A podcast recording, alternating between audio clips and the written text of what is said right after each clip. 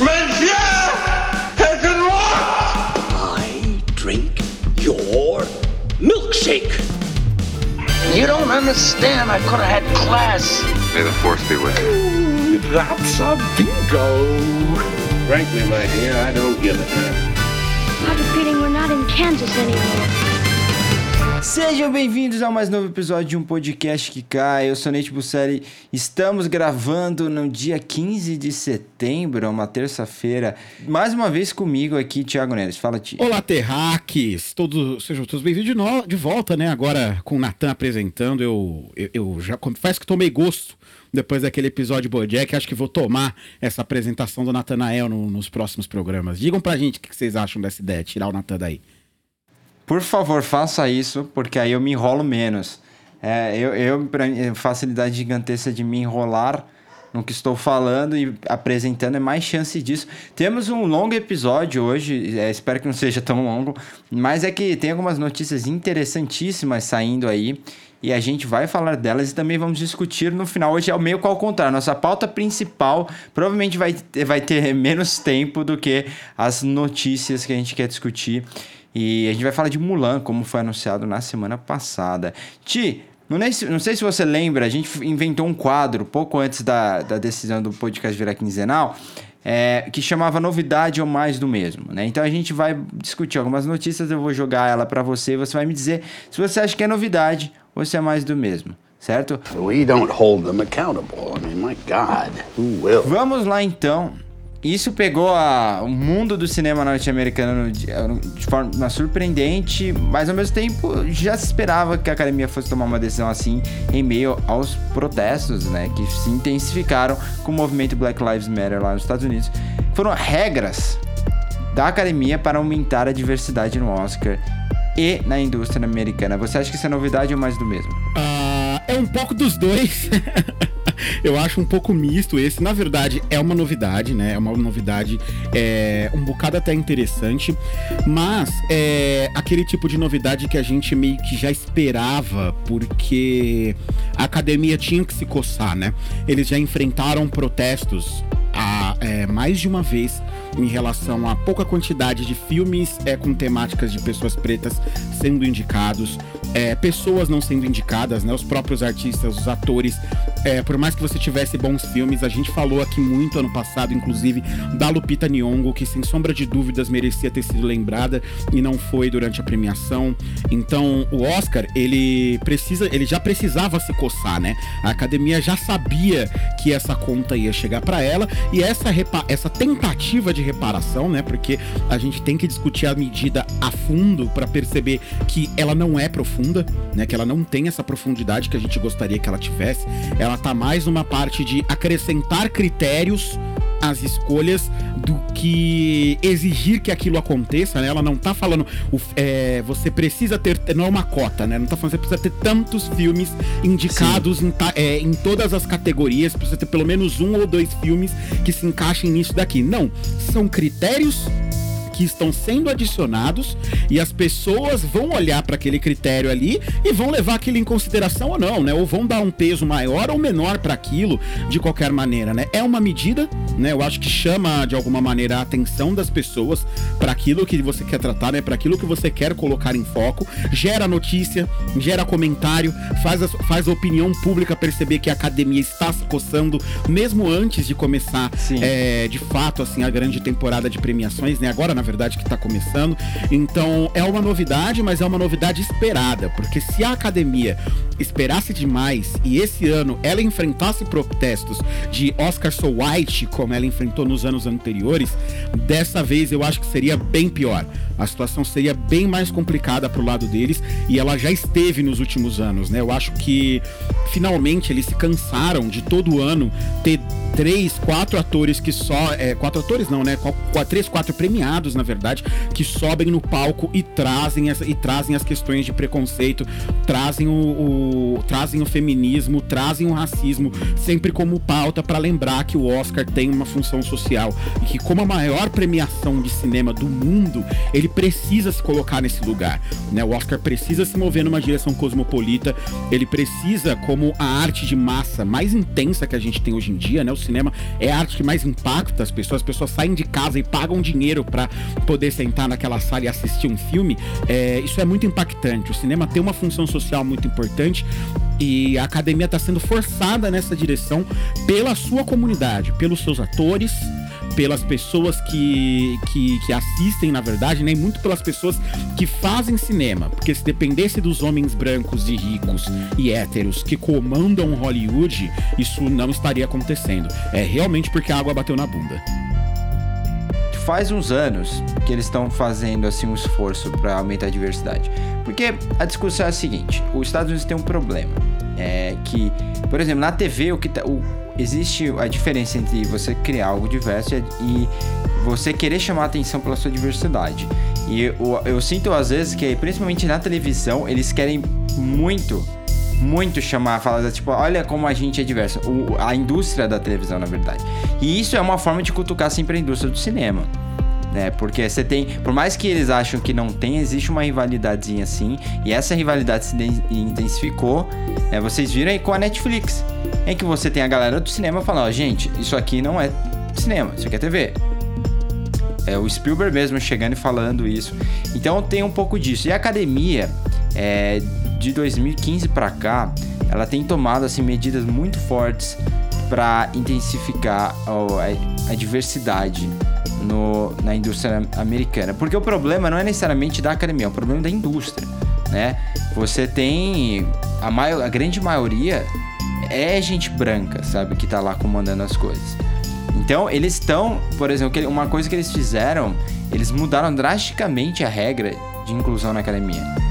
Há alguns anos atrás, para você ser membro da academia, você teria que ter uma lista gigantesca de muitos anos de produções, ou você teria que ter sido indicado ao Oscar. Se você fosse indicado ao Oscar, você recebia automaticamente um convite.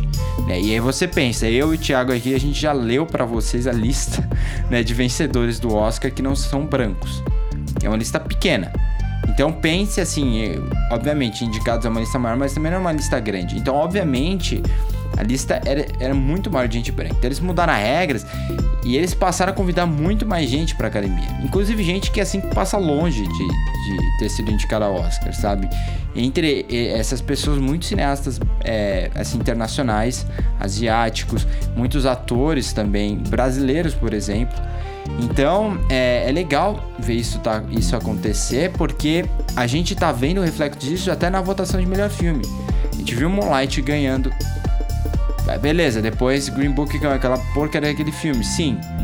Mas o fato de Moonlight e de Roma inicialmente serem filmes que tiveram a chance de ganhar o Oscar de melhor filme é, é, é um, uma consequência direta dessa mudança que a academia tem feito por representatividade. E aí, esse ano, obviamente, Parasita. Não fosse principalmente o, o a bancada dos atores né, que bancou o filme, Parasita não teria sido indicado é, e muito menos vencido.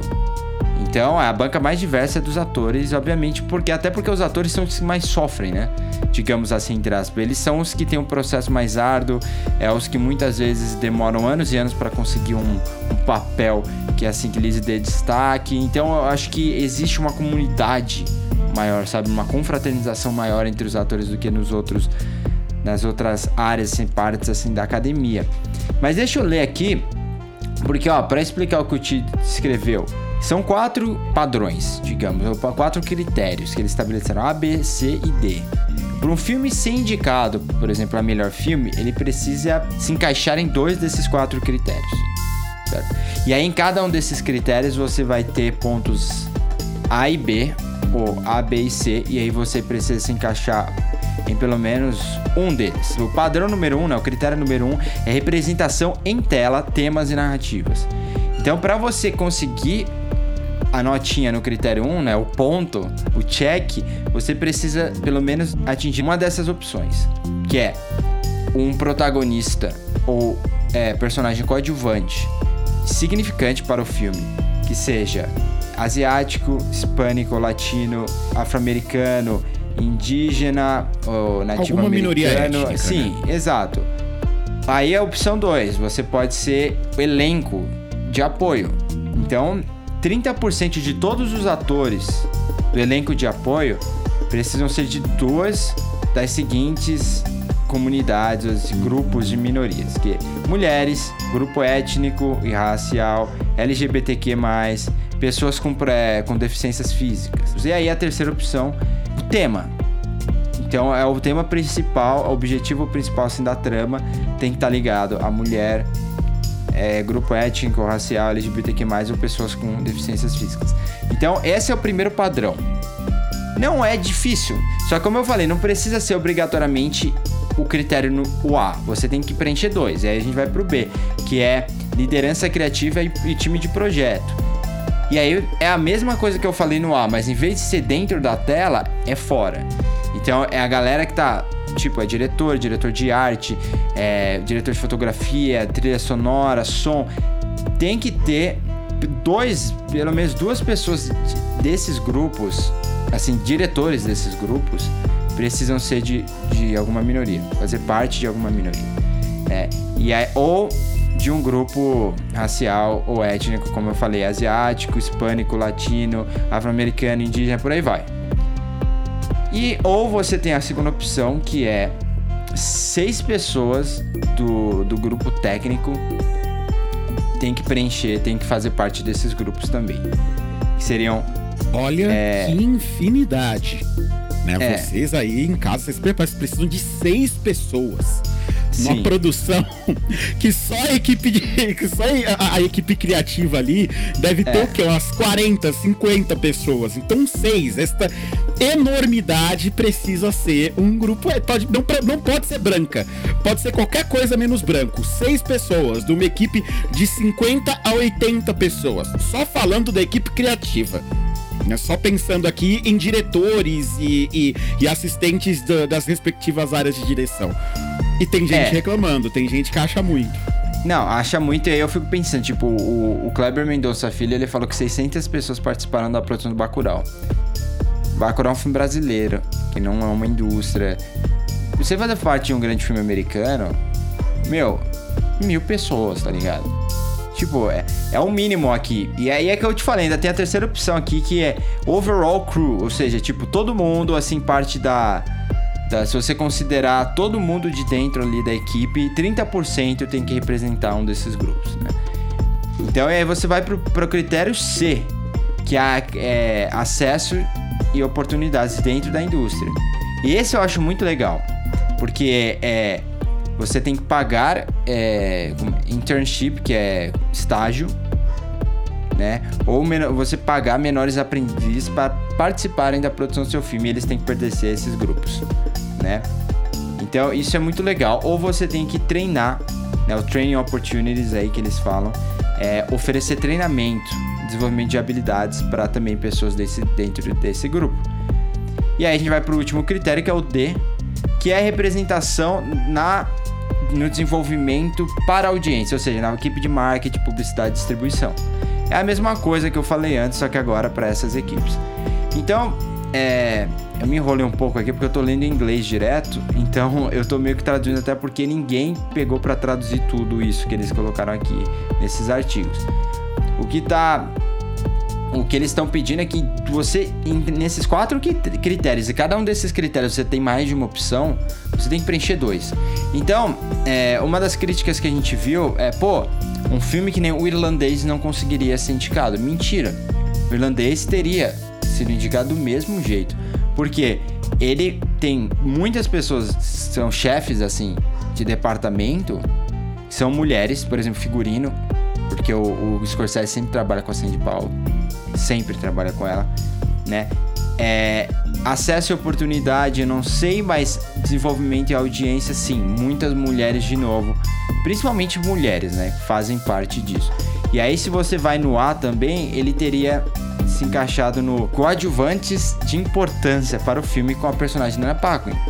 Aí você pode falar, ah, mas ela não fala basicamente do, no filme. Mas ela é muito importante para o filme, então ela teria se encaixado aqui. Então, um filme que nem o irlandês teria se encaixado. E aí você pensa, em um filme que nem o irlandês, que tem homem do começo ao fim, é um filme sobre essa masculinidade tóxica, né? Praticamente. É, conseguiria ser indicado, muitos outros filmes conseguiriam também. Então é o que nem eu te falou, é mais uma forma da academia chamar atenção, né? É mais uma forma deles dizerem, é, gente, estamos aqui, estamos fazendo algo nesse momento. E pelo menos eles estão, tipo assim, fazendo algo, né? É, chamando a atenção, mas eu gosto mais da do que eles fizeram antes, que é meio que abrir a academia para as pessoas. Mais algum ponto sobre essa notícia, Di? Não, não, não. Eu, eu acho que a gente já conseguiu cobrir tudo. É realmente aí uma medida interessante por parte da academia. Mais uma medida, né? O que também é muito importante. Parece que aos poucos, e conforme essas pessoas que você citou vão entrando cada vez mais na academia, é, as coisas vão mudando, né? O jogo vai ficando cada vez mais, é, cada vez mais aberto e essas medidas têm que continuar. Né? Eu acho que a importância é realmente que continue se pensando cada vez mais medidas para tornar as coisas diversas e quem sabe um dia, antes da gente morrer, a gente veja o Oscar sendo o que ele realmente deveria ser, né? Ele realmente sendo uma premiação mundial de cinema, uma premiação cosmopolita e que consegue trazer os melhores filmes para dentro da premiação e consegue também é, agregar ali um, um, valor social a essa premiação, que é aquilo que a arte deveria fazer e, portanto, festivais de cinema ou premiações, obviamente, não estão isentos. Né? Sem dúvida. É, eu espero que um dia o Oscar, por exemplo, a gente não precise mais de uma categoria de filme internacional, sabe? É, que é. seria bem legal. Porque assim, eu, eu, eu gosto que é você que tenha é, é que é aquilo, né? Aquela, é aquela nossa velha treta com essas categorias desnecessárias no Oscar. A gente sabe que não tem necessidade alguma de você dividir entre homens e mulheres. Uma, não, mas eu gosto, eu gosto que tenha. Mas é interessante pra gente porque você premia mais gente. Exato. Você consegue destacar mais gente. Então, é, eu, acho, eu acho que a categoria de filme, de filme internacional, ela poderia continuar existindo sem problema nenhum. Mas os filmes da categoria de filme internacional também tem que, tem que conseguir é, atenção das pessoas, né? as pessoas têm que assistir o suficiente para que esses filmes possam competir na categoria de melhor filme também. E que eles sejam levados a sério quando eles competem. Porque isso dificilmente acontece, né? A gente teve agora uma grande mudança com Parasita, mas a gente já viu tanto filme que claramente era o melhor filme do ano e foi esnobado ali simplesmente porque não era um filme americano, sabe? Que o filme simplesmente não estava em inglês e se não tá em inglês ninguém assistia. É, e, e, a gente não precisa nem ir pra Ásia, sabe? Você pode ir pra lugares que o americano médio não tem preconceito. O Amor foi esnobado no Oscar e o filme tá. Sabe? É, é, um filme em francês e o filme foi esnobado. Por quê? Que que, é, o, o, que que constrói isso? Por como esse filme é, é, é esnobado? Eu lembro do L do, do Paul Verhoeven, que não foi nem indicado e foi uma das melhores atuações da carreira da Isabelle Rampé. Enfim, né, tem, a gente pode passar aqui o dia inteiro citando filmes que foram indicados na categoria de filme internacional, mas nunca, chega, nunca, é, nunca foram levados a sério né, na competição, quando claramente eram um dos melhores filmes do ano. E deveriam ter ficado ali naquele burburinho e concorrido de verdade ao Oscar durante o ano inteiro brasileiro, se não ganhado em tantos casos, né?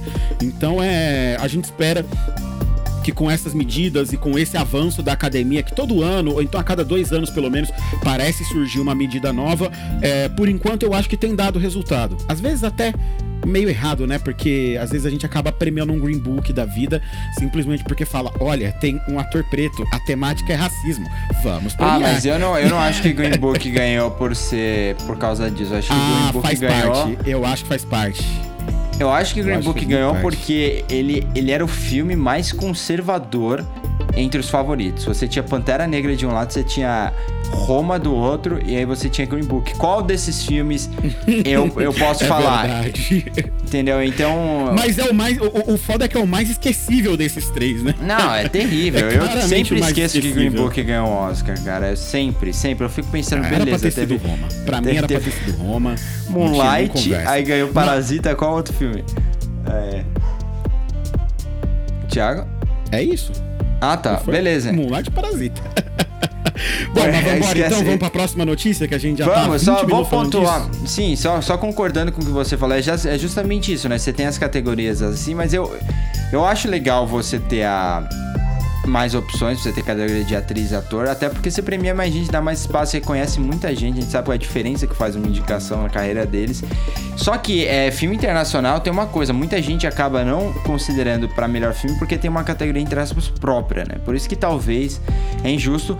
E, e, e mais uma coisa que eu esqueci de falar, essas medidas da academia não valem para filmes internacionais. Então, o que faz sentido porque, bom, isso é, eles estão lidando com a indústria norte-americana aqui no caso, então não tem como eles tentarem estabelecer mudança em outros mercados, né? Isso é uma coisa que eu acho que cada um tem que se fazer o possível, além de que muitos desses mercados, por serem independentes, até já, já são bem diversos, né?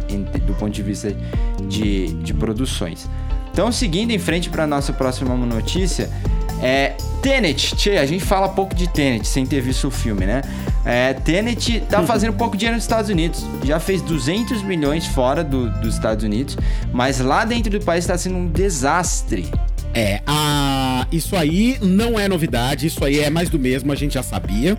Se você escuta o podcast que cai, você já tinha ouvido a gente cantar essa bola de que o filme não ia fazer dinheiro várias coisas. Acho que a gente já pode até pensar, né, em fazer uma nova versão daquele programa em que a gente discutiu a reabertura dos cinemas e tudo mais. Porque agora que a gente tá vivendo esse momento da reabertura dos cinemas pelo mundo, a gente tá vendo quase tudo que, que aquilo que a gente falou se confirmar, né? É, Tenet não tá fazendo dinheiro, as pessoas não estão indo ao cinema, as pessoas estão com medo de ir ao cinema e se contaminarem com coronavírus em países em que o vírus ainda está completamente fora de controle, como os Estados Unidos e o Brasil. Brasil. Nos Estados Unidos são muitas salas, né? As pessoas elas, elas têm um costume até maior de assistirem filmes do que a gente tem aqui. Sim. E isso gera um, um mercado muito diferente lá, né? Acaba sendo o principal mercado deles e o resto do é, mundo. salas não ficam dentro de shopping, né? Você vê uma sala, um cinema gigante. É muito mais independente a coisa, né? E aí aqui, tudo aquilo que a gente tinha falado lá no programa também, tá se confirmando. Teve alguns cinemas em, em Belo Horizonte, eu vi essa semana, foi autorizada a reabertura dos cinemas. Só que não foi autorizada a reabertura do snack bar, que a gente tinha comentado que seria o calcanhar de Aquiles. O que, que aconteceu? Os, os exibidores não quiseram reabrir sem o snack bar, para eles não valia a pena você abrir com 30% da, é, da, da, de lugares só da sua sala e sem o snack bar, o, a, a, exibição não se paga. É mais caro exibir o filme do que você arrecada com, só com 30% da sua, da, sua, é, da sua possibilidade ali de bilheteria e sem a sua principal fonte de renda, no fim das contas, que é a, a bomboniere, né? Que é a pipoca, o refrigerante, os doces, que as pessoas levam para dentro da sala do cinema. Ou seja, é uma ideia de merda. A gente sabia que era uma ideia de merda. A gente tinha falado que era uma ideia de merda. Mas tem gente que paga para ver simplesmente pensando que as pessoas são burras e que as pessoas não se lembram em nenhuma instância de que há uma epidemia acontecendo.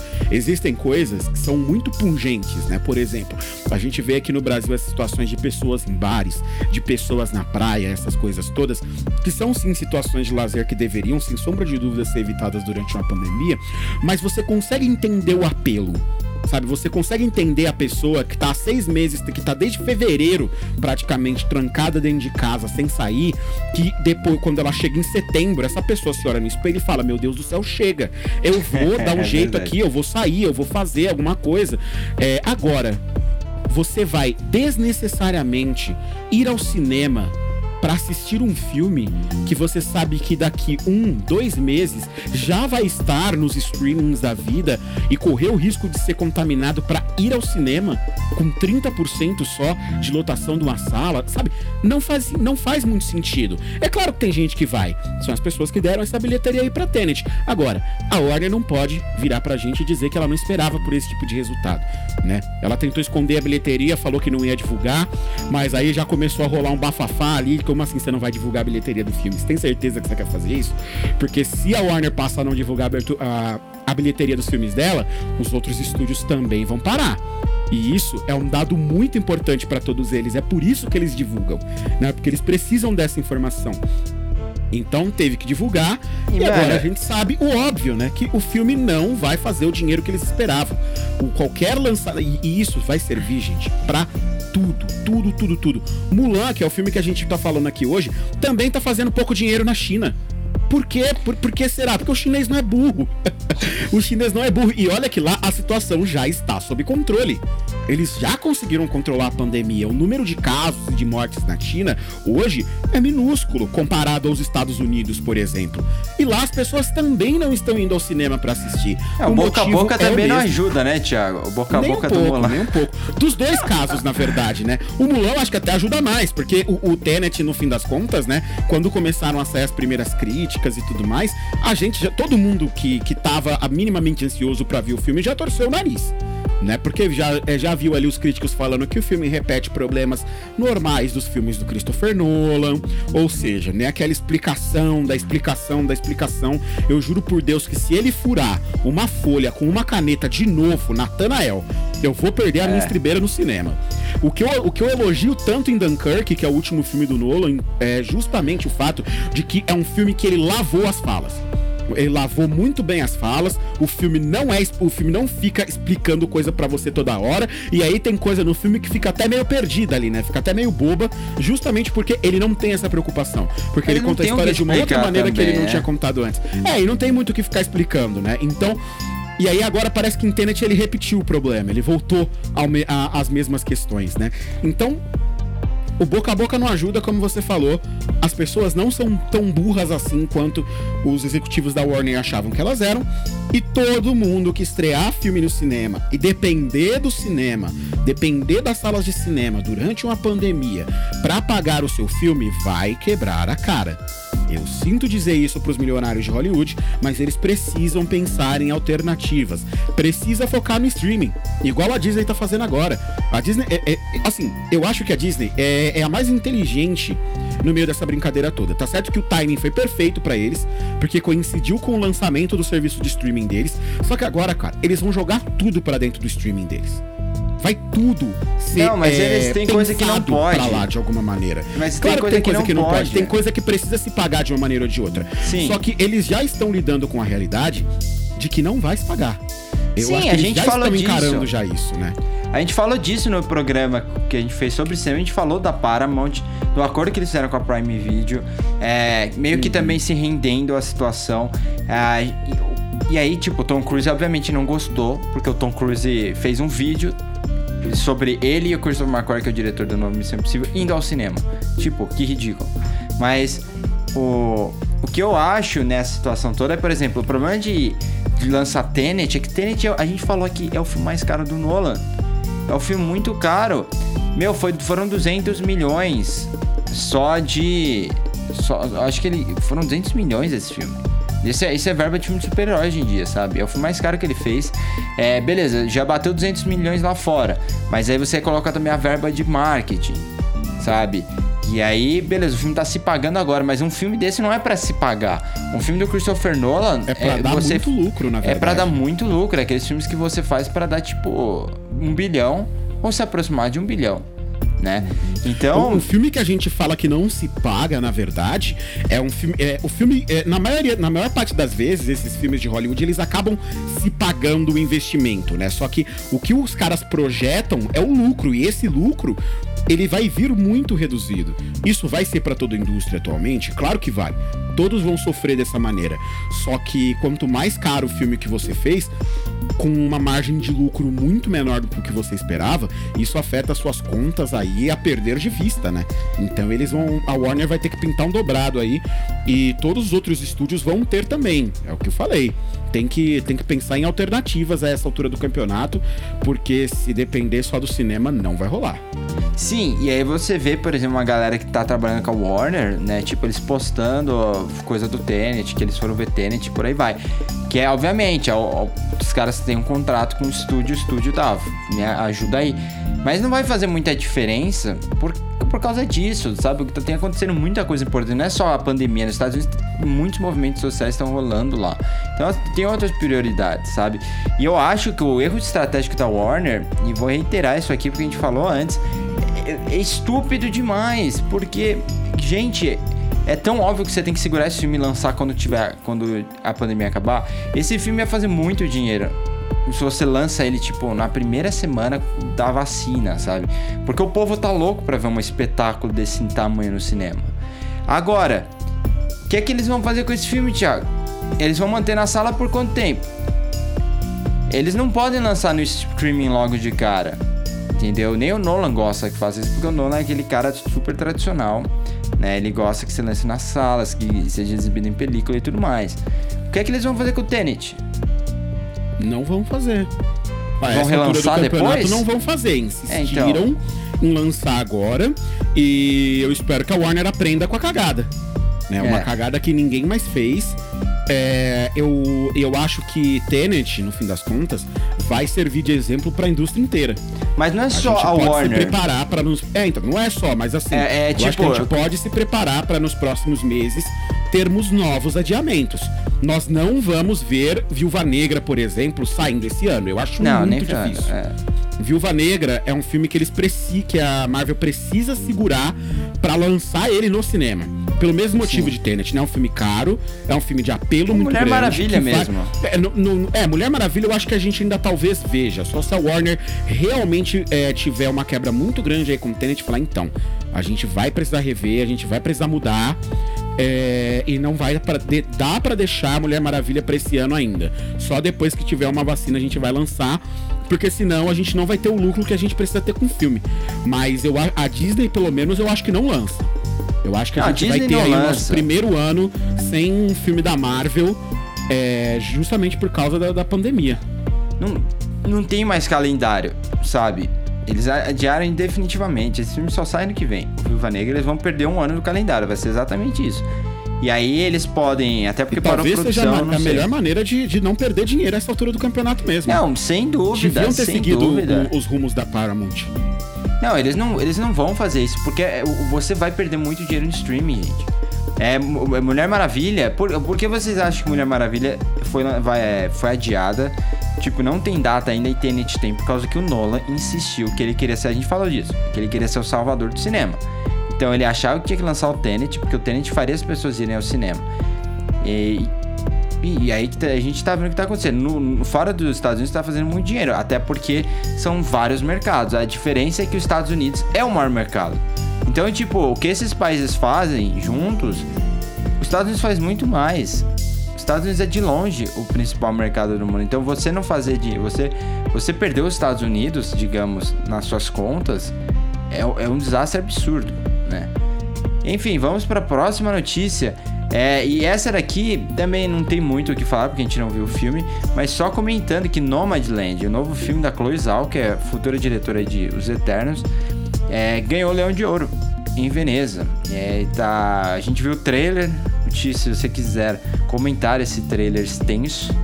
e Não, é um trailer muito interessante, assim, né? Porque é um trailer que começa com a Frances McDormand andando e ele termina 30 segundos depois e ela só anda. É. Então, assim, foi um trailer que deixou todo mundo muito ansioso pra ver o filme. Sem dúvida, vendeu tudo que tinha que vender ali. Mas, no fim das contas, acho que o metascore do filme acaba falando mais do que qualquer outra coisa, né? A gente cansa de falar do Metacritic aqui e de- desse index de crítica que todos nós amamos, porque nos impede de, de ir ao cinema pra ver filme inassistível muitas vezes. E esse e Nomadland tá com 97, né? 28. É, é, com 19 críticas já cadastradas, é muita coisa, é uma nota bem alta e en- então a gente pode esperar aí um bom filme vindo pelo caminho, viu? A Closal é uma ótima cineasta, ela já tinha feito né, o, o The Rider há alguns anos atrás, que foi um filme que chamou a atenção porque ela fez com quase dinheiro algum. É, mas esse filme que me chama a atenção, eu queria comentar porque ele é uma história sobre. É aquela típica história de uma. Da pessoa mais velha, que te perde de tudo, no caso é na recessão ali de 2008. E ela se tornou uma nômade. Entrou numa van e passou pelos Estados Unidos, assim, nessa época aí de recessão. Mas é, é interessante que o elenco, o único nome conhecido no elenco é a Frances McDormand. O único. Único. É engraçado. Abre o IMDB desse filme, só tem uma foto no elenco inteiro. Não é nem que o elenco não é conhecido, só uma pessoa tem foto, que é a Frances McDormand. Então eu quero muito ver como eles condu- vão conduzir essa narrativa. O trailer realmente tem um minuto, mas não acontece nada. Então, ai caramba, eu quero muito ver. E esse daí tá com promessa de sair no final do ano, mas é, vamos ver como vai estar a situação até lá. Já indo para nossa próxima notícia, essa daqui também deve demorar um pouquinho para discutir. Tia, novidade ou mais do mesmo que Jonathan Majors, o ator de Lovecraft Country, de The Five Bloods e de The Last Black Man in San Francisco, será o Kang, o conquistador, um dos melhores vilões da Marvel, em Homem-Formiga 3. É, rapaz, isso aí é novidade, mas é também uma daquelas novidades que a gente tava ansioso para ver, né? Você mesmo já tinha falado algumas edições atrás aí que essa bola tava quicando e que era uma questão de tempo até alguém pegar o Jonathan Majors e colocar ele no blockbuster aí, porque o cara era bom. E acho que Lovecraft Country foi a, foi a, a, a última gota, né? Nessa, nesse copo já muito cheio, que levou ele, no fim das contas, pra, é, a, a, ser o, o Kang. É, é, interessante, né? Porque eu acho, pelo, até pelo histórico do próprio Kang nos quadrinhos, né? Por ser um vilão que já enfrentou os Vingadores várias vezes, é um vilão que tem relação com Homem-Formiga aí, é, mas também tem uma relação profunda com o Quarteto Fantástico, e é com um vilão completamente pensado no multiverso, eu acredito que ele não deve ser só o vilão desse Homem-Formiga, não. Eu acho que a gente vai ver ele em Homem-Formiga, talvez ele sirva aí de motivo para criar, é, para justificar depois um filme do Quarteto Fantástico. E além de um filme do Quarteto Fantástico, pode vir ainda é, outras coisas, né? E, e o, pode vir até um Vingadores depois, por que não? Né? Então pode ser um vilão que, que sustente essa primeira parte do MCU e ligue ele de alguma maneira, né? Porque como a gente ainda não sabe muito dos filmes e a gente nem vai saber com Viúva Negra, porque é um filme no passado, a gente não sabe ainda muito para onde vai o universo Marvel agora, né? E, e vamos demorar para descobrir minimamente. Então, é, eu acho que ele pode ser um caminho e esse anúncio é, é para mim é bastante promissor. Gosto muito do cara, muito talentoso. A gente falou muito dele em The Five Blood e eu acho que pode entregar aí um, um vilão interessante pra gente. Sim, sim, eu concordo plenamente. O Kang é muito legal. É um vilão que, tipo, todo mundo meio que. Todo mundo que acompanha a Marvel, a gente que lê quadrinhos desde criança meio que conhece e esquece. Porque ele, ele lembra um pouco a roupa, né? Eu, eu, sempre lembro, ele lembra um pouco Galactus, ele lembra um pouco o Doutor Destino e ele lembra um pouco Thanos. Então ele é meio que visualmente uma mistura desses três vilões. E então você ele acaba assumindo, né? Fora que ele faz parte principalmente desse grupo de vilões do Quarteto Fantástico, né? Por mais que ele já tenha participado assim de arcos com Pantera Negra, né, com os Inumanos, X-Men, blá blá blá, por aí vai. Mas normalmente ele tá gente, inclusive ele já se é, já fez aliança com o Doutor Destino, né? Então, tem muito potencial até aí para revelação do Quarteto Fantástico no universo Marvel. Eu tô super animado, até porque o nome, né, da o nome original do vilão do Kang é Nathaniel Richards.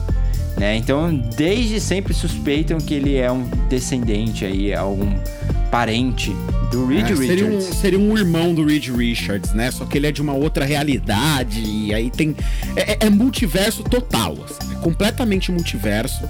É... E, e Homem-Formiga, agora eu nem me lembro, mas Homem-Formiga tá para depois de, de Doutor Estranho, né? no calendário aí da Marvel. Sim, sim. O, Doutor, Homem-Formiga não, não foi anunciado junto com aquele primeiro pacote, né? É, então, meus amigos, podem esperar aí que talvez a gente veja ele até antes. É, estão dizendo que tem um rumor de que ele pode aparecer no Loki. No, na, na, é na verdade, porque também é num outro universo, né? Agora no Disney Plus.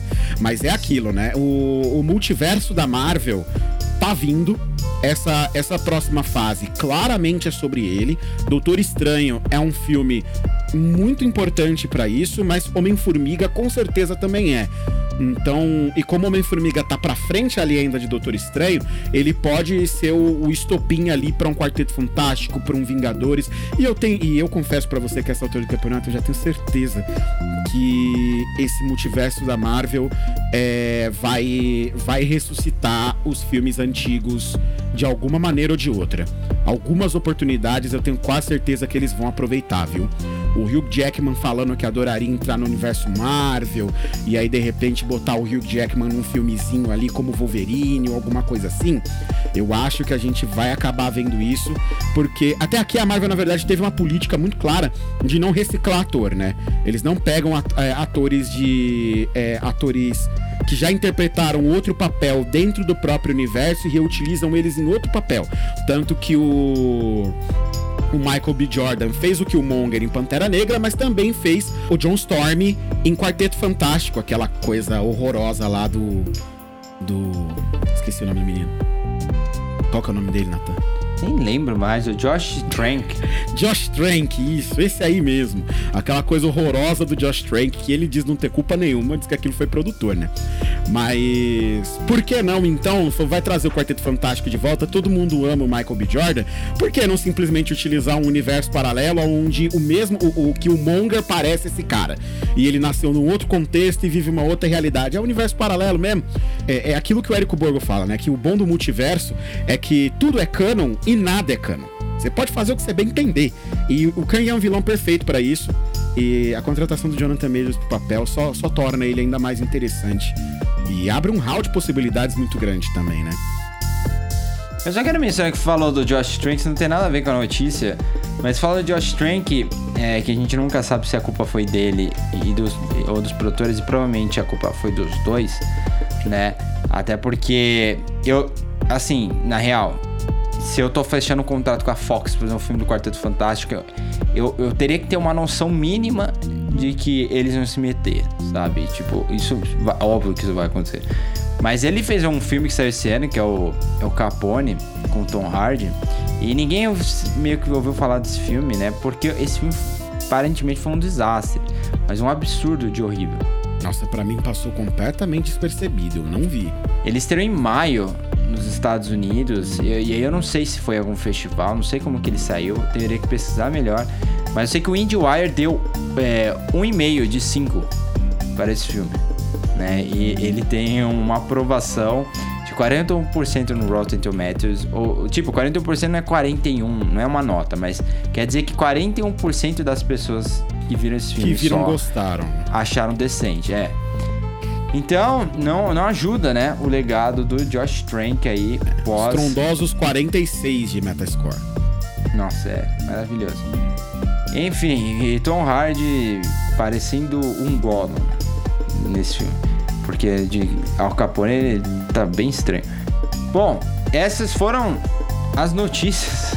Foi quase o episódio inteiro aqui, como eu avisei no começo. Mas agora vamos sim para a pauta principal. Vamos falar um pouquinho mais, fazer uma discussão mais geral sobre Mulan que estreou semana passada no Disney Plus, aqui no Brasil e no restante do mundo.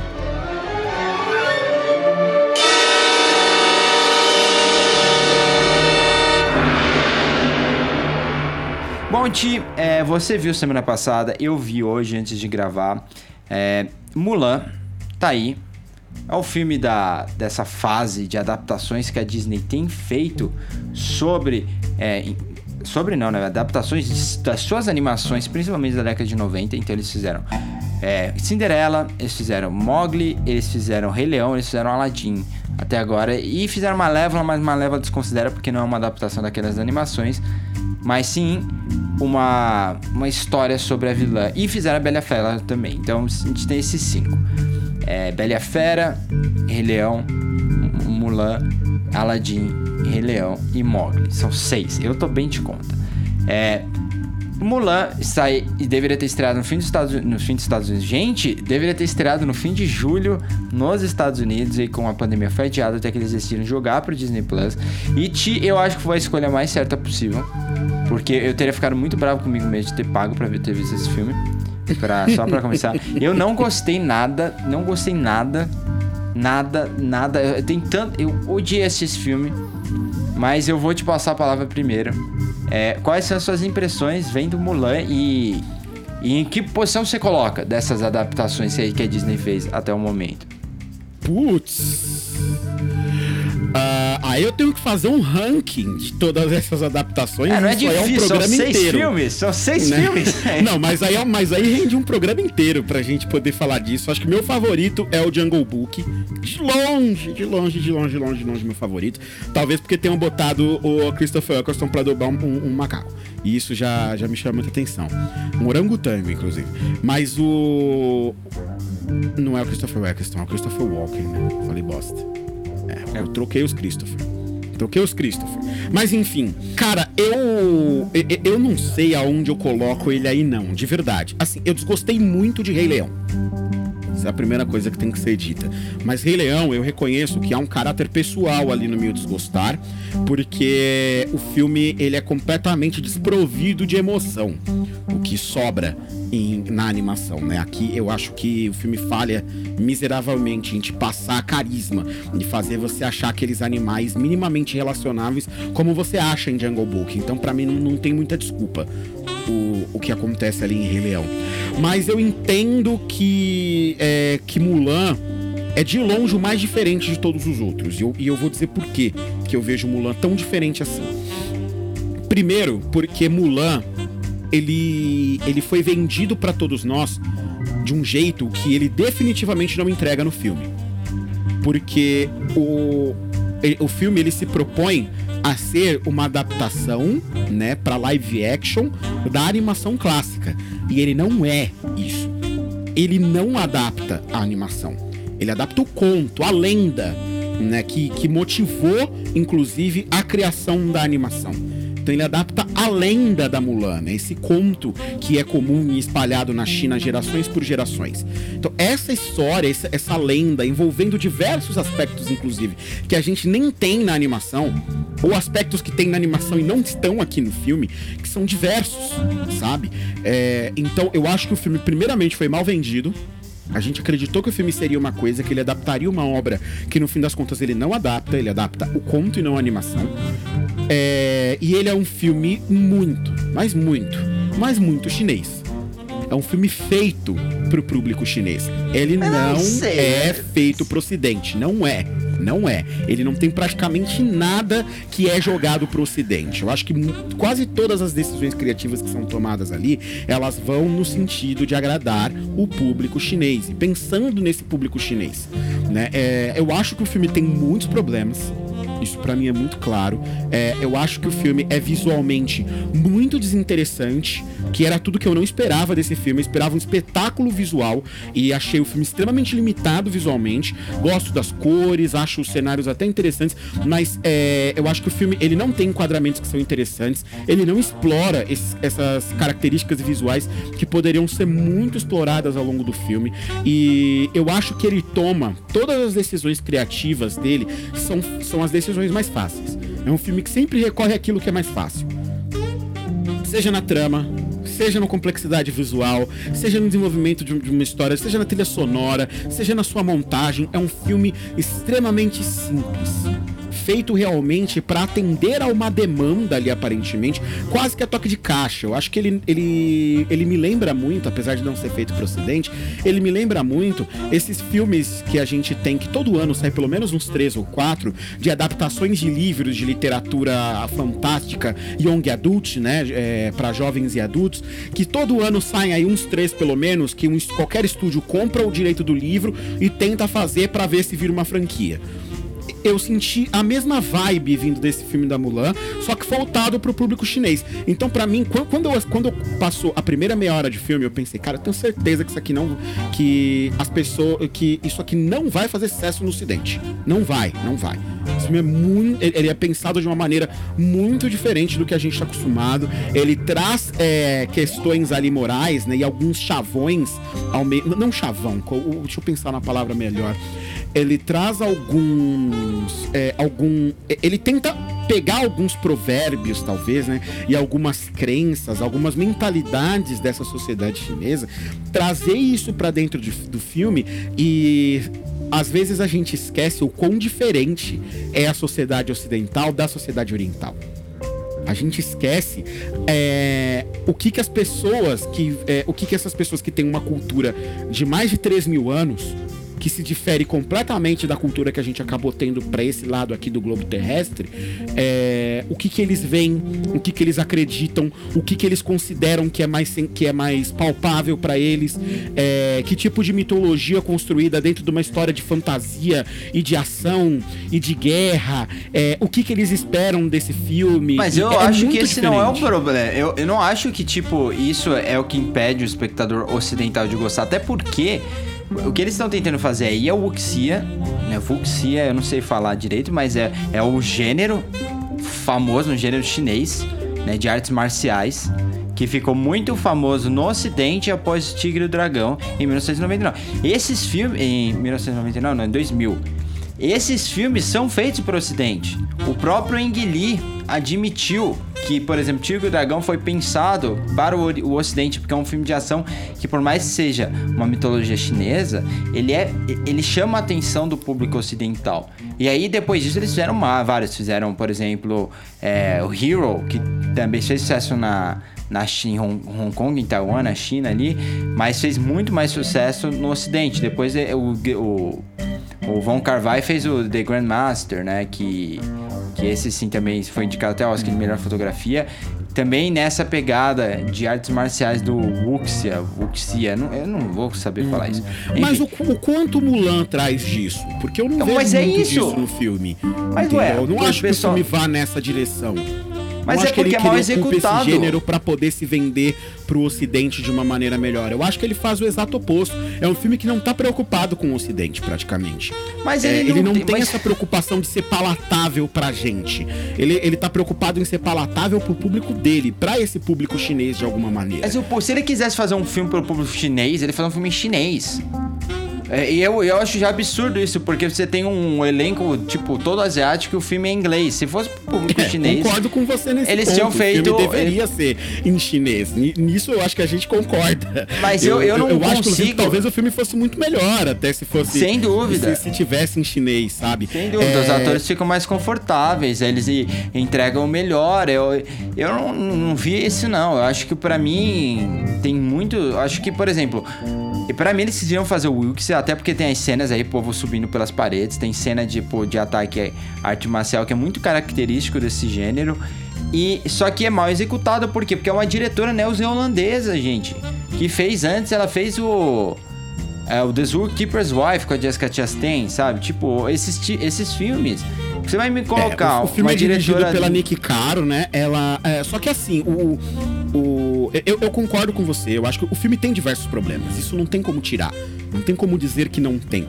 E. Só que eu acho que ela foi com, com uma cabeça de tentar jogar pra galera. Só que a galera que ela tentou jogar, foi- que ela tentou jogar para, foi o, o público chinês. Eu realmente acredito que para o público chinês, esse filme não é tão ruim quanto ele soa pra gente sabe? É, porque eu acho que ele é muito mais é, fácil de se relacionar com outras produções de orçamento muito menor que você vê que você veria acontecer dentro da própria China. É, então é, é- é nesse ponto que eu acredito que o filme ele, é, ele se volta para o público chinês, se esquece de todo o resto e aí di- gera diversos problemas no meio, porque no fim das contas o que você acabou de falar é a mais pura verdade. A diretora não é chinesa, né? Eu confesso para você que eu não que é, é uma escalação de alguém para dirigir esse filme que não dá nem para entender tão bem. Qual que é, é, já que você tá fazendo um filme para o público chinês, sobre uma história chinesa, uma lenda chinesa, com diversas coisas que são dos chineses, por que raios você vai trazer uma neozelandesa pra dirigir seu filme, cara? Por que que você vai fazer isso? E, e- e é muito claro que, ah, assim, se não foi ela que tomou a decisão de levar o filme nessa direção, foram os produtores. E se os produtores da Disney tomaram essa decisão de jogar, pro, jogar o filme pro público chinês, que eles não contrataram um diretor chinês, sabe? É, uma diretora chinesa? Sério que não tinha ninguém que eles pudessem olhar na China e que eles achassem que fosse interessante o suficiente pra poder produzir isso? A gente consegue pensar em alguém que faria isso, como ele não consegue? Sabe? É, co- como, os, os produtores da Disney não conseguem pensar nisso. E eu acho que o filme, sem sombra de dúvida, tem mão de produtor muito forte ali tem mão do produtor falando, não, isso aqui a gente pode fazer desse jeito, isso aqui a gente pode fazer de outro jeito. Mas E- você sabe o que é? ali ao longo do filme inteiro. É, mas pra mim o problema é a escalação. sabe? E, e- e isso vai gerar tantos problemas no filme. Eu, eu acho que, assim, e, e eu não eu acabei não falando exatamente dos grandes problemas do filme pra mim, que pra mim praticamente Não, mas a dois. gente vai entrando, a gente vai entrando neles pontualmente. Eu- só, só pra gente não sair desse ponto. É, eu acho que a gente tá vivendo um momento que tem que ter muito cuidado. Porque a gente tá vivendo um lance que, por mais que eu acredito que sim, a gente tem que ter mais mulheres dirigindo, a gente tem que ter diretores asiáticos, negros, é, latinos lá nos Estados Unidos, seja o que for, dirigindo. Também a gente tá tendo uma. Como eu posso dizer assim? A gente tá vivendo uma época em, em que muita gente defende que só um grupo de pessoas pode escrever sobre aquele grupo. Eu acho isso meio problemático. Problemático é bondade sua, isso é burrice, não é problemático. burrice, exato, é. Não existe. Isso não existe, como você falou, tem muitos filmes incríveis, assim, filmes inclusive sensíveis, a gente pode apontar, eu sempre aponto pra Almodóvar, por exemplo, pra mim escreve mulheres muito, muito, muito bem, né, e, e não, e não partindo apenas de mim, mas diversas amigas que eu tenho que amam os filmes do Almodóvar, é, é um exemplo, por exemplo, assim como tem mulheres que escrevem homem muito bem, né, Jane Campion, sabe, não precisa ir longe. Então, eu acho que o que eles quiseram fazer foi assim: a gente não tem uma diretora, assim, eu acho que disponível. Disponível que eu quero dizer, queira fazer esse filme que se encaixe nesse, digamos, nesse estilo. Então, mas a gente precisa de uma mulher para dirigir esse filme, por quê? Porque é a Mulan. Senão vai gerar problema. Então tá seguindo essa linha de, por exemplo, do. Caso da, da Mulher Maravilha, tem que ter uma mulher que tá dirigindo, e ok, não tem problemas com isso. Só que o problema é que é, esse gênero é muito específico, é um gênero muito, muito difícil, né? Então eu concordo que eles tentaram fazer algo ali pra, pra acho que abraçar mais a cultura chinesa, até porque a animação isso é uma coisa que eu acho até legal discutir. Por mais que a animação seja legal e a Mulan tenha se tornado um símbolo, é, a animação por si só não tem muito da cultura chinesa, né? Ela é meio que o, mais do mesmo, narrativamente. É uma historinha ali. E, e aí você tem a China no, no fundo, né? No lugar. E em alguns símbolos, lá o dragão e o grilo, né? Essas coisas. É o, o, o- o- é o ano novo chinês, né? Que é o final lá no clímax. Eles estão comemorando. Beleza, isso é legal. Mas não tem uma narrativa chinesa, né? Então ele- eles tentaram meio que abraçar isso, mas eu acho que é, justamente por não terem muita opção e não querer escalar um cara, acho que tivesse mais experiência com isso, eles acabaram indo com a Nick Caro, que não é o diretor ruim, pelo amor de Deus, ela é excelente, ela fez Encantadora de Baleias, sabe? Que é um filme excelente lá de 2002. Ela é uma ótima diretora. O problema é que ela não tem experiência alguma com esse tipo de narrativa, mas assim nenhuma, nenhuma, nenhuma. E mesmo assim, diretores que crescem com essa narrativa, alguns deles não conseguem executar. Se a gente vê, é um- uma coisa muito difícil. Por isso que chama sempre a atenção quando o filme é bom. Por isso você sempre chega nos Estados Unidos, sempre chega aqui. Então eu, eu, eu pelo menos eu acho que tem um pouco desse problema, né? E aí, e aí vamos entrar nos outros agora, até já jogo a bola de volta pra você. Que é a questão da, da caracterização da protagonista. É, no desenho animado, você tem a Mulan, ela, ela não é de uma família assim importante, ela não é ninguém, né? E ela decide ir pra guerra porque o pai é o único homem da família e ele seria ele seria a pessoa a ir pra guerra. Ele tá muito velho, então meio que ele morreria. Ela, o que, é que ela faz? Ela pega o chamado dele ali, né? A convocação, pega a espada dele, corta o cabelo e se veste de homem pra ir pra guerra. Mas ela, ela não é, ela não tem poderes, ela não tem um destino, ela não é especial, entre aspas.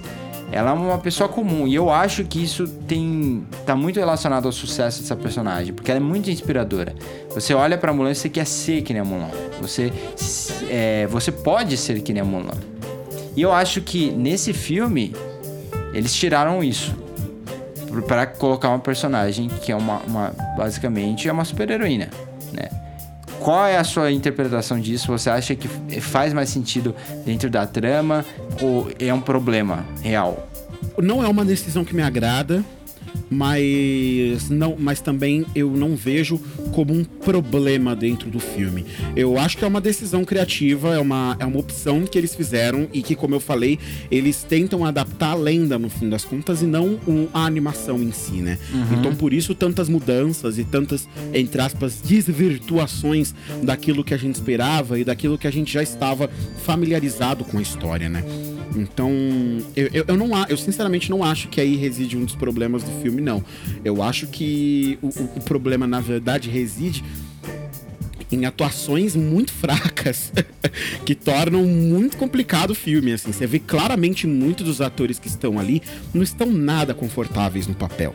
né? Não estão nada confortáveis, às vezes, até com- é, é como você falou, né? De terem que fazer um filme desse tipo em inglês, né? De terem que dar suas linhas em inglês. E aí o filme fica muito engessado, fica muito canastra. É difícil você comprar, é difícil você se relacionar com tantos atores dentro do filme que simplesmente não conseguem ficar confortáveis com o que estão fazendo ali. E, e isso aí vai pra tantos papéis. Sabe, vai pra tantos lugares. Não, você tem quantos personagens, tipo, realmente personagem interessante na trama? Tirando, você tem a Mulan, É isso. e é isso, né? Porque É, o vilão você não se importa, o, o, o, o Jet Li, você percebeu que é o Jet Li, o, o rei? Eu, eu já sabia que era. Eu não sabia que era ele, aí eu vi Eu já eu sabia que "Caramba, era, será mas Jet na Li?" hora que eu vi, eu falei, nossa, tá, tá, tá muito diferente. Jet Li É. de barba muda completamente assim, que- a, a sua percepção dele. Demais, mano. Eu fiquei, desde o começo eu fiquei, caramba, eu conheço esse maluco de algum lugar. Aí eu, depois eu fui pe- pesquisar o Jet Li. Nossa, mas é esse. Eu acho que, meu, assim, eu acho que o filme é uma confusão tão grande visual. Eu não acho que ele é confuso do ponto de vista dramático, sabe? De roteiro. Eu acho que ele é simples, concordo com você. Super simples. É assim, não tem muitos beats de ação, sabe? Ele não fica indo do começo ao fim ali na jornada do herói. É uma coisa mais de. Você tem um- uma cena épica ali na. perto das montanhas. Meio que consegue sair dessa. E aí eles vão pro. vão, digamos, salvar o rei. É essa é basicamente é isso que acontece durante o filme. O filme passa muito tempo com treinamento, que eu achei um pouco assim contraditório, porque se você justifica que a personagem é ela é especial e tudo mais, você não precisa ficar 20 minutos no, no treinamento dela, sabe? Você pode desenvolver de outras coisas, né? Você pode fazer eles caminhando rumo à primeira batalha e aí ela vai se aproximando dos dos dos, main- dos outros soldados, né, dos outros colegas dela. E, e eu acho que isso é um problema pra mim, é que eu- eu- foi teve pouca urgência, sabe? Eu acho que o filme não deu tempo nem força pros principais momentos, principalmente no início. Pô, quando o exército chega e convoca e o pai é obrigado a aceitar, não teve força, não teve impacto, não senti urgência, sabe? Se eu não tô. Se eu, assim, se, você, se eu tô só vendo visualmente ali o filme, eu não sei que esse é o momento importante do filme. É a mesma coisa na hora que ela foge. Eu achei tão rápido, sabe? É. Eu não entendi, velho. E aí tem outro problema, eu acho que tá ligado a isso também, que é a exposição forçada através do diálogo, né? Tem um momento no começo nossa, aqui eu, eu fiquei com ódio. Que você teve a personagem que faz a. A. Como pode dizer assim? A feiticeira do vilão, mais ou menos alguma coisa assim. Ela. Ela ajuda ele a invadir um lugar. E depois ela vai falar com ele. E aí ela meio que discorda do plano dele. E ele fala que ela não pode matá-lo. Porque ela também quer é, a liberdade dela, ela quer que aceitem ela por quem ela é, que ela tem um lugar pra ficar e tudo mais. Meu, isso é uma coisa que a gente teria que ver ao longo do filme, né? Eles, eles já jogam logo de cara, como que te impondo o arco dela, né? Não é uma coisa que você vai experienciar. Ele tá te impondo aquilo e através do diálogo. É um filme que você pode assistir sem olhar pra tela, tranquilamente. Você, você, você só presta atenção nos diálogos, você entende tudo que tá acontecendo. Então, é- é- essas duas coisas eu acho que foi as, as piores, assim, essa bagunça visual que é esse filme, tipo, é, tu- um monte de cor ali, sabe? Às vezes parece que não é. Agora eu entendi porque você mencionou Bollywood na, no podcast passado. E realmente tem coisa que parece Bollywood. Talvez eu acho que a galera ali usou como referência Bollywood por não saber como é muito do cinema chinês. Mas o cinema chinês não tem absolutamente isso é triste, nada a ver. Realmente fica um pouco dessa percepção, né? Porque é, às vezes tem momentos assim que são tão. são tão bobinhos.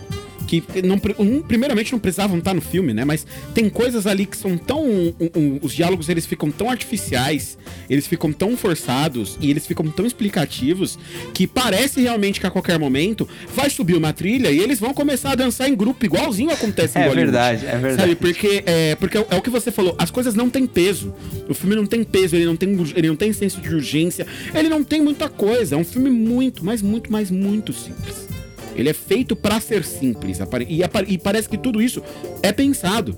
Sabe? É, me parece realmente que o filme foi montado pra isso, pra ter essa simplicidade, pra ter essa carga de leveza e trazer ali uma série de mitologias comuns, né, uma série de realidades ali e de coisas relacionáveis que são comuns ao público chinês. E aí joga isso pra eles, porque os filmes de baixo orçamento que eles têm que fazem isso, provavelmente são ainda piores do que o que a gente viu aqui em Mulan. Então Mulan deve ser um sucesso com eles. Me parece que a cabeça dos produtores estava muito virada nesse sentido, e eu acho que o filme é efetivo em fazer isso. Só que aí ele deixa uma série de outros buracos e problemas que torna muito difícil realmente a gente gostar e falar, não, isso aqui é um puta filme ou qualquer coisa do tipo. Não é, não é. Pra mim é um filme que passa assim no, no, no limite, assim, com a corda no pescoço. Eu não desgostei, eu não assisti o filme me sentindo mal ou achando o filme muito ruim ou qualquer coisa do tipo. Pra mim o filme passou, ele é completa, completamente esquecível. É, Só que eu acho que no fim das contas, é, quando eu vi que a Disney ia lançar ele no, no, no streaming, eu confesso que eu já pensei, hum, se eles vão fazer, se eles não estão nem tão confiantes assim com esse Mulan. Eles já devem, eles já assistiram o filme, já viram o resultado e devem ter, fe- devem ter calculado ali, então a gente precisa lançar alguma coisa no streaming, o que que vai ser? Fora que ele Ah, tava pra Mulan, lançar. Ele tava pra ser lançado uma semana depois do Tenet. E eu, É. eu achava isso bizarro, porque, tipo. Tenet é um, um filme de 200 milhões do Christopher Nolan.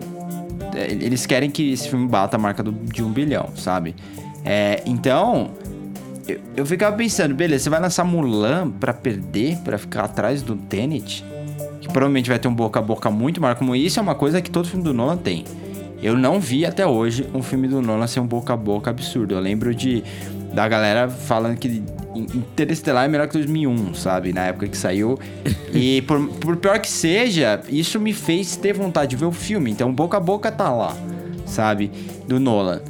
Agora eu tô entendendo um pouco porque esse filme ia lançar atrás do Tenet. Porque ia mascarar um pouco os números, sabe? Se esse filme fica em segundo, eles vão falar, pô, tá atrás do Tenet. Tenet que é um, né, é um fenômeno e tudo mais. Mas a verdade é que é, é, eu me incomodei. Ti, eu, eu, eu nessa parte, assim, eu teve uma. A primeira cena do filme eu já, já fiquei triste, sabe? Quando ela tá ali no teto, ela cai, já começa a girar.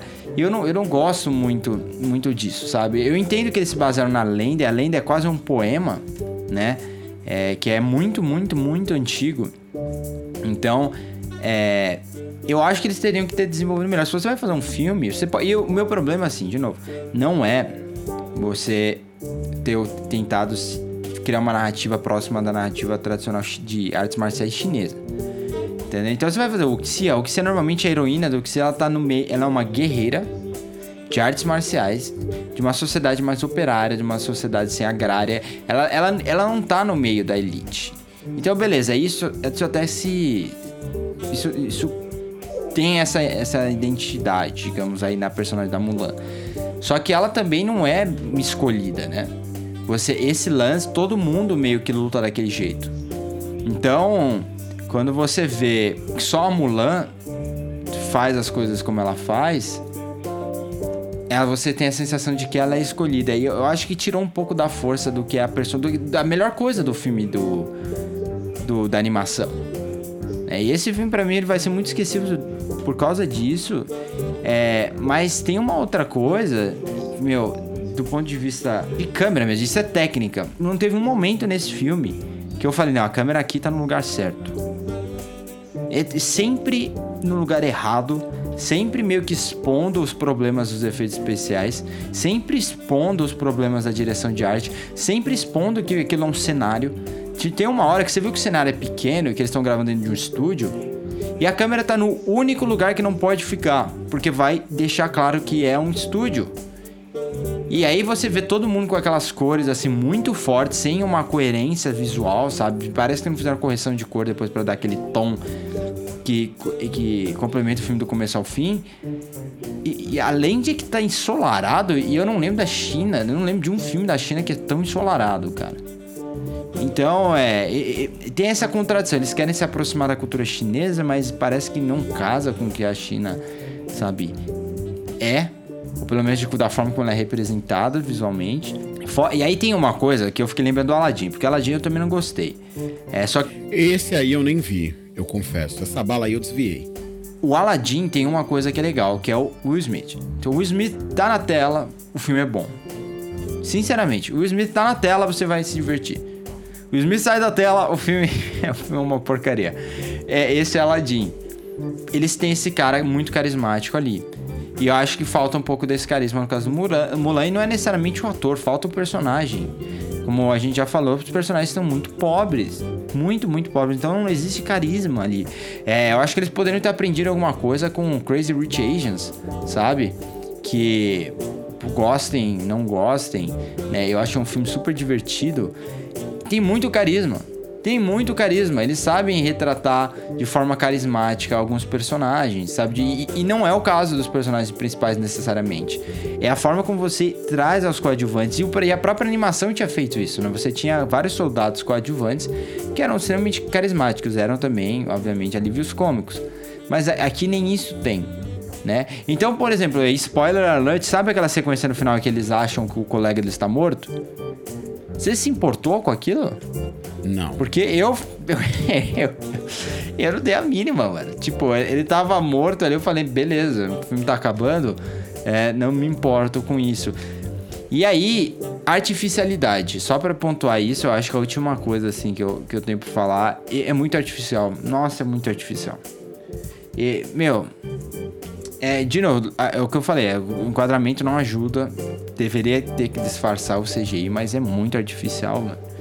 Tem, tem uns planos, sabe? Que eles estão mostrando um prédio. Você vê que o prédio ele é 3D, né? E tá pegando fogo, e eles enquadram o prédio, sabe? Faz um negócio criativo, enquadra a Mulan sentada olhando pro prédio, o prédio ao fundo, assim, meio que desfocado com aquele calor, sabe? Quando você, você tem o um calor ali no fundo, fica aquele meio que desfoque, meio que quase um óleo que passa. Faz isso, sabe? Você utiliza essas coisas para para criar uma imersão maior. Mas isso não acontece. Então, para mim, esse filme foi um desastre, assim, do começo ao fim. E eu fiquei muito triste, porque eu, quando eu vi o trailer no começo do ano, eu fiquei animado. Eu falei, eu, eu falei, pô, é por isso que não vai ter o dragão, por isso que não vai ter o grilo. É, porque eles vão fazer uma coisa assim, um épico, assim, chinês mesmo, realista. Olha como vai ser lindo esse filme, tô animado. Mulan, uma das é, melhores é, personagens isso. da Disney, não foi isso. E você também falou isso quando você mencionou que esse filme teria muita chance de Oscar, né? Agora eu acho que não vai ter, né, Tia? Não, nenhuma.